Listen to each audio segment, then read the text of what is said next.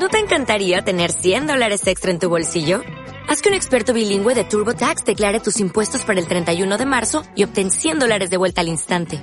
Porque no importa cuáles hayan sido tus logros del año pasado, TurboTax hace que cuenten.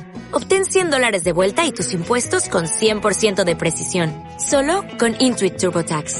Debes declarar para el 31 de marzo. Crédito solo aplicable al costo de la presentación federal con TurboTax Full Service. Oferta sujeta a cambios o cancelación en cualquier momento.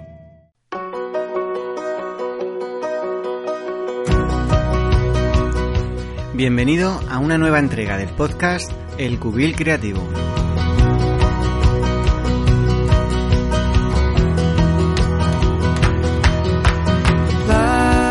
Acabo de venir de pasar 10 días estupendos con educadores de toda Europa y en el que hemos puesto encima de la mesa y hemos compartido una serie de recursos, herramientas y técnicas para trabajar con vídeo en la educación.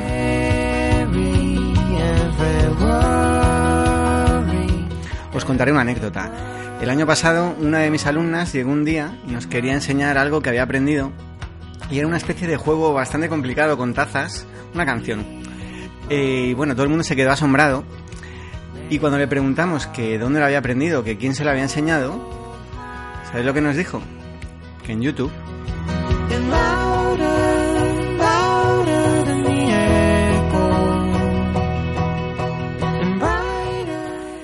Fijamos en chavales, en niños que tenemos a nuestro alrededor y que tienen acceso a las nuevas tecnologías, nos daremos cuenta de que se pasan muchísimas horas viendo a los llamados youtubers, pues que es gente que comparte trucos, sus puntos de vista y sus opiniones sobre un montón de temas que les gustan a los niños.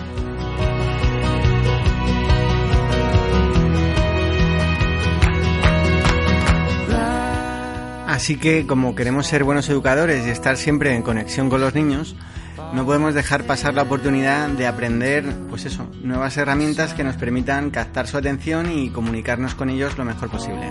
Así que, ¿qué hicimos? Pues bueno, hemos estado aprendiendo sobre cómo utilizar nuestras cámaras, cómo colocar los trípodes, cuáles son los ángulos que tenemos que utilizar dependiendo del mensaje que queramos transmitir, cómo prepararnos para una entrevista, también cómo sintetizar una historia y volver a sintetizarla manteniendo lo importante, y después, cómo no, lo que estáis haciendo ahora, lo que estáis escuchando, cómo grabar sonido.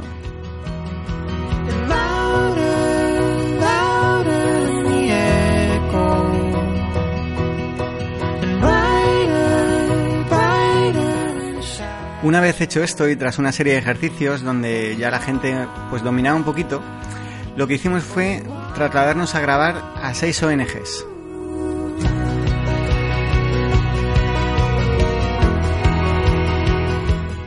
Queríamos prestar un servicio y la verdad es que está muy bien, porque muchas veces los proyectos de Erasmus Plus empiezan y acaban en la misma sala de reuniones sin implicar a la comunidad y entonces da exactamente lo mismo que, que se realice en Cancún que en Portugal que en Guinea, porque, porque no le llega a nadie más que a los participantes.